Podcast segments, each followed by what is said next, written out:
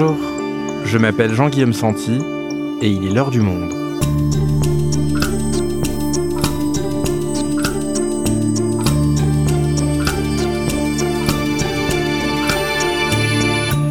Aujourd'hui, pourquoi l'antifascisme est-il devenu si populaire parmi les jeunes?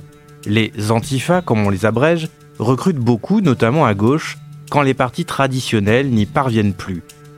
Abel Mestre est journaliste au service politique du Monde. Il va revenir avec nous sur l'histoire du courant antifasciste en France et sur cette nouvelle génération qui s'inscrit dans cette mouvance. L'antifascisme, un renouveau par la jeunesse, un épisode produit par Cyrielle Bedu, réalisation Florentin Baume.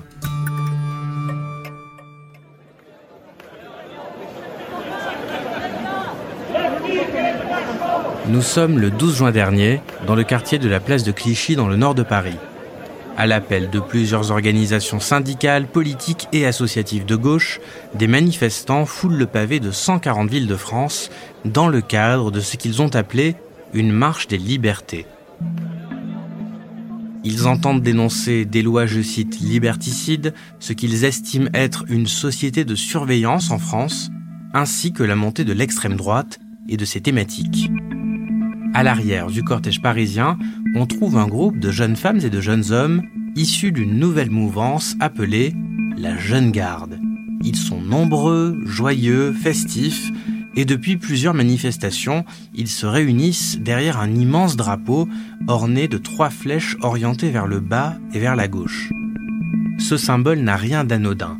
Il s'agit de celui des groupes d'autodéfense socialistes français des années 30 qui répondaient à l'époque dans la rue aux ligues d'extrême droite.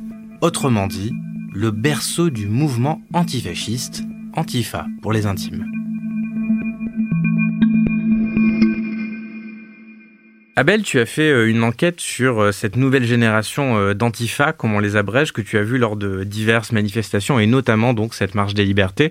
Est-ce que tu peux nous dire ce qui t'a interpellé quand tu les as vus et pourquoi tu leur as consacré un article? Alors, ce qui interpelle à première vue, et c'est très rapide, hein, dès qu'on voit le cortège de la jeune garde, déjà, c'est le côté festif, joyeux et très féminin qui change des cortèges antifa habituels qui sont plutôt euh, euh, masqués, masculins et habillés de noir. Là, ce cortège où les gens n'étaient pas masqués euh, détonnait vraiment par rapport à, à l'imagerie qu'on a des, des, manifestations antifascistes classiques, où ça ressemble beaucoup au Black Bloc. Les gens sont habillés en noir et dès qu'il y a un peu de tension, ils se masquent pour pas être reconnus des forces de l'ordre.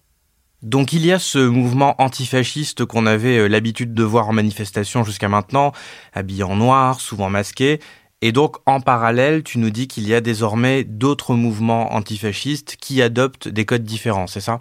Il y a plusieurs antifascismes en fait. L'antifascisme n'est pas euh, est pas univoque. Euh, il y a l'antifascisme que l'on connaît hein, depuis euh, plusieurs années, qui est incarné en majeure partie par euh, l'AFA, donc euh, l'action antifasciste Paris banlieue, où le militantisme est quelque chose de très austère, de très sérieux, toujours habillé en noir, etc. Et la jeune garde marque cette différence, c'est-à-dire qu'elle décide d'apparaître à visage découvert, hein, euh, puisqu'ils ont un système de porte-parole, ce qui est extrêmement rare dans ce courant euh, politique. Et puis, euh, ils décident vraiment d'avoir cette identité un peu festive, un peu jeune, de renouveler les codes de l'antifascisme. Et donc, en fait, on voit que ce groupe-là, la Jeune Garde, est complémentaire de celui de l'antifascisme incarné par l'AFA dont les membres sont plus âgés et ont une tradition de militantisme différente de celle de la Jeune Garde. Et est-ce que tu peux nous dire du coup euh, ce que tu as appris sur ce mouvement de la jeune garde pendant ton enquête?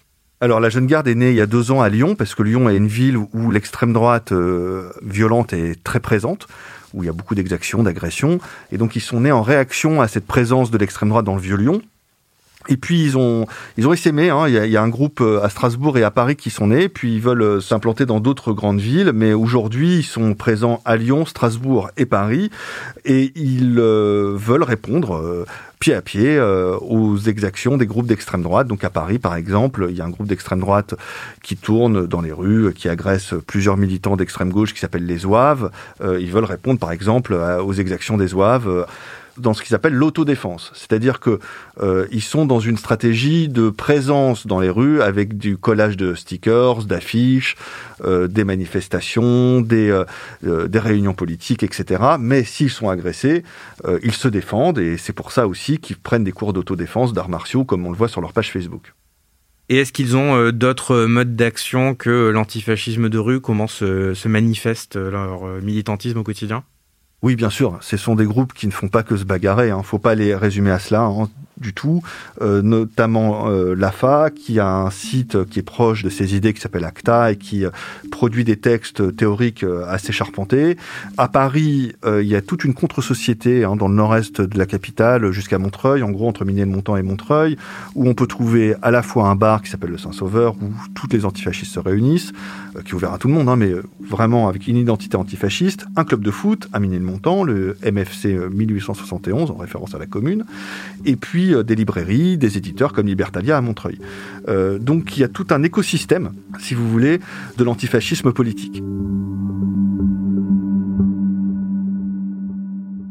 Alors on va revenir sur la tradition de l'antifascisme pour comprendre un petit peu euh, d'où viennent tous ces mouvements aujourd'hui, revenons aux origines. Comment naît l'antifascisme en France? Alors d'abord, l'antifascisme naît par opposition à l'arrivée dans les années 20 au pouvoir de Benito Mussolini, donc l'inventeur du fascisme, et les immigrés italiens qui fuyaient ce régime ont apporté avec eux dans leur bagage euh, la lutte antifasciste. Euh, un peu plus tard, dans les années 30, c'est Hitler qui arrive au pouvoir en Allemagne, et donc les socialistes et communistes français voient, regardent avec grand intérêt et grande inquiétude ce qui se passe là-bas, et voient leurs camarades euh, socialistes et communistes lutter contre le, nazisme, et donc ils reprennent aussi ce discours et ce corpus idéologique. Et ensuite, enfin, en 1934, la menace fasciste est réelle en France, puisqu'il y a le 6 février, des émeutes, et donc la prise de conscience est d'autant plus prégnante chez les Français. Et alors le 6 février 34, parlons-en, qu'est-ce qui se passe exactement en France ce jour-là? Alors les ligues d'extrême droite manifestent et euh, la manifestation vire à l'émeute, euh, place de la Concorde, donc euh, juste à côté de l'Assemblée nationale. Il y a des morts, il y a des affrontements très violents avec les forces de l'ordre et on n'est vraiment pas loin d'un coup d'État fasciste. À partir de ce moment-là, la gauche prend conscience du danger.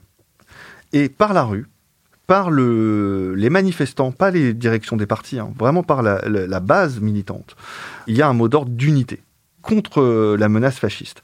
Et ça aboutit à l'élection du Front populaire euh, en 1936.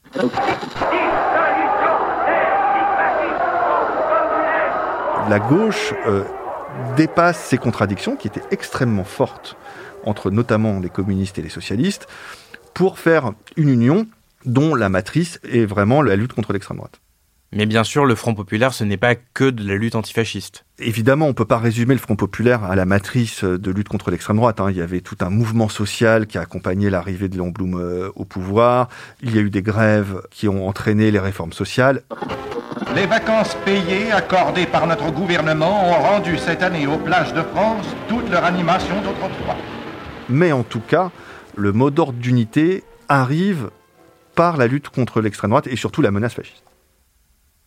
Et cette union des gauches qui a été donc euh, portée par l'antifascisme à l'époque, est-ce qu'elle va durer longtemps après la victoire du Front populaire? Non, parce que euh, il y a des dissensions, ça tient pas très longtemps, et puis euh, surtout après il y a la Seconde Guerre mondiale et où l'antifascisme va s'incarner dans la résistance et donc dans une résistance qui partait aussi bien des gaullistes que des communistes et de quelques socialistes.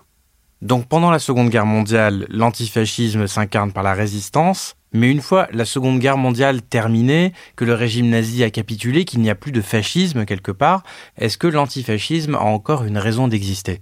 Alors, l'extrême droite, juste après la Seconde Guerre mondiale, est en phase de reflux, puisqu'il y a l'épuration, il y a euh, un consensus contre les anciens collaborateurs, et donc elle mettra du temps à renaître. Donc évidemment, dans ces périodes-là, l'antifascisme est un peu mis sous le boisseau et euh, de côté. Et donc quand est-ce que l'antifascisme va commencer à renaître, au moment aussi où l'extrême droite va renaître également? Oui, un des tournants est la guerre d'Algérie, évidemment, où euh, l'extrême droite reprend des couleurs, où euh, le Parti communiste, qui est quand même hégémonique à gauche, reprend ce flambeau donc du parti euh, issu de la résistance, des fusillés, etc. Euh, mais ça reprend aussi dans le milieu universitaire, avec des jeunes qui seront des leaders de mai 68 euh, plus tard, qui au début des années 60 fondent le Front Uni Antifasciste, qui veut répondre à l'université aux groupes d'étudiants d'extrême droite qui sont assez implantés quand même à Paris. Dans les années 70, la lutte antifasciste est très importante dans les nombreux groupes d'extrême gauche qui composent la jeunesse française, mais il n'y a pas de groupe qui se réclament seulement de l'antifascisme. Ce sont les partis euh, léninistes, les groupes révolutionnaires qui sont aussi antifascistes et qui s'opposent très durement, comme on l'a vu le 21 juin 73, à l'extrême droite. Mais le vrai renouveau de l'antifascisme apparaît au début des années 80, au moment où euh, le Front National de Jean-Marie Le Pen émerge. Comment ça?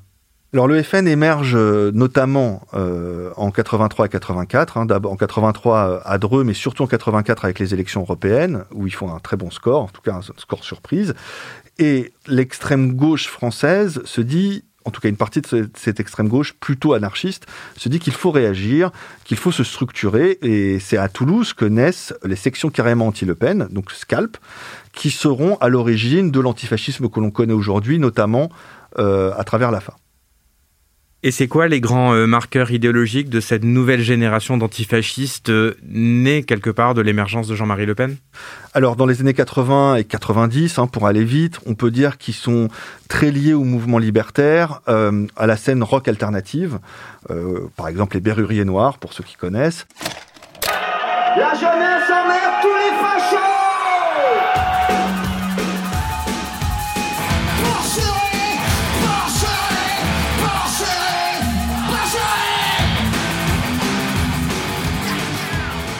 Et on arrive donc aux années 2000. Alors comment évolue l'antifascisme? Il y a eu un renouvellement générationnel hein, au début des années 2000 où euh, on voit que euh, les nouveaux militants qui se réclament de l'antifascisme viennent d'autres horizons, euh, puisqu'il y a eu des événements qui les ont marqués politiquement. Je pense aux émeutes dans les banlieues en 2005, qui les ont particulièrement sensibilisés à ce qu'ils appellent le racisme d'État et aux violences policières systémiques, c'est encore leur expression. Point de départ de ces deux soirées de violence, la mort hier de deux mineurs électrocutés alors qu'ils s'étaient réfugiés dans ce local d'EDF.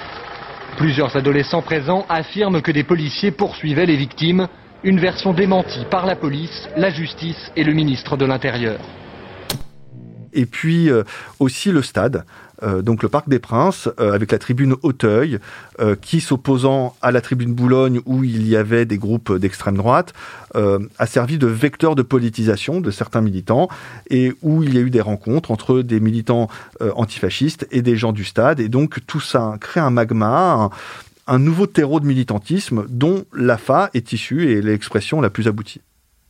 Et donc l'AFA dont tu nous parles, c'est l'antifascisme qu'on avait l'habitude de voir dans les manifestations. Celui qu'on connaît notamment avec l'affaire Clément Méric, ce militant antifa qui était mort lors d'une rixe avec des skinheads d'extrême droite. Et donc en parallèle, on a de nouveaux mouvements qui se créent, comme la Jeune Garde. Alors quel est leur corpus idéologique à eux? Alors, pour résumer à grands traits, euh, l'AFA a une analyse qui est la suivante. Pour eux, le fascisme ne s'incarne pas forcément que dans les groupes d'extrême droite. Ils s'incarnent aussi dans la répression de l'État et dans les violences policières qui visent ce qu'ils appellent les racisés.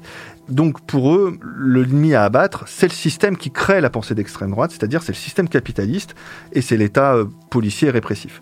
La jeune garde, elle, considère que l'ennemi principal, ce sont les groupes d'extrême droite, qu'il faut s'occuper de ça en priorité et puis qu'après, la lutte contre le système viendra. Euh, donc c'est en fait une ordre des priorités différentes. À Lyon, c'est autre chose, hein, parce que euh, la Jeune Garde est donc récente, mais il y a aussi le GAL, euh, donc le groupe antifasciste Lyon et environ. À Lille aussi, il y a des groupes qui se structurent, qui veulent élargir la lutte et ne plus se contenter d'être uniquement tournés vers la lutte contre l'extrême droite, mais qui veulent comme la FA, avoir euh, une appréhension large de ce qu'ils appellent le fascisme et donc d'avoir une lutte contre le système en tant que tel.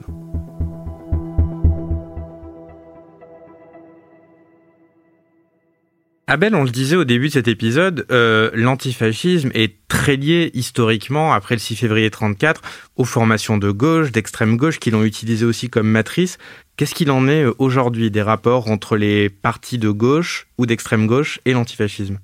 Alors, ce qu'on peut noter, c'est que l'antifascisme aujourd'hui connaît un bouillonnement, hein, avec euh, un fort renouvellement militant, au moment même où les structures euh, dédiées à la lutte contre l'extrême droite proches des partis politiques sont soit morts, soit en voie de disparition. Je pense à SOS Racisme, qui est euh, très affaibli, au MRAP, donc, qui était proche du PCF, qui est quasiment disparu, et à Ralfron, qui était proche de la Ligue communiste révolutionnaire, donc euh, le parti euh, des trotskistes, et qui, pareil, a disparu. Et aujourd'hui, il y a un vide. Et ce vide est occupé par euh, des mouvements, alors qui sont des mouvements affinitaires, où il n'y a pas de carte d'adhésion, où il n'y a pas de fédération, où il n'y a pas d'organisation nationale, mais où on se regroupe par lutte, par affinité, par amitié.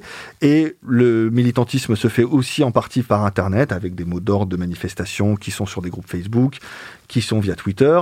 Euh, c'est beaucoup plus dématérialisé euh, et en même temps, c'est sur une cause extrêmement forte et identitaire chez les jeunes. Et ça fait penser aussi un peu à tout le mouvement autour de la lutte contre le réchauffement climatique, ce qu'on appelle la génération climat, les marches climat, où euh, les gens se regroupent autour de causes et non plus autour de partis et de structures les jeunes militants trouvent un modèle plus souple et plus adapté à la manière de lutter aujourd'hui.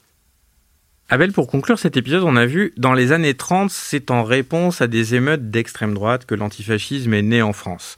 Il a ressurgi dans les années 80 avec la montée du Front National. Qu'est-ce qu'il en est aujourd'hui? Avec par exemple la place que prend de plus en plus dans cette campagne de 2022 Éric Zemmour. Est-ce que sa montée dans les sondages fait gonfler les rangs des mouvements antifa Est-ce qu'il y a un discours qui se crée autour de cette personnalité? Alors, Éric Zemmour pose un vrai problème au mouvement antifasciste. C'est-à-dire que, à partir du moment où c'était le Front National, enfin le Rassemblement National, qui était euh, la pointe avancée de l'extrême droite française, c'était assez simple puisque c'était un parti avec des militants, avec des organisations à laquelle on pouvait s'opposer. Éric Zemmour, pour l'instant, n'a pas de parti. Ses militants, on n'arrive pas à les identifier et il ne prospère que par la diffusion dans les médias de ses idées.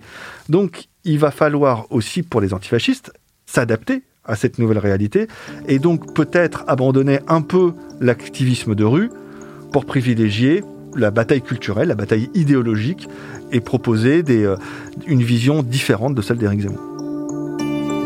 Merci Abel. Merci.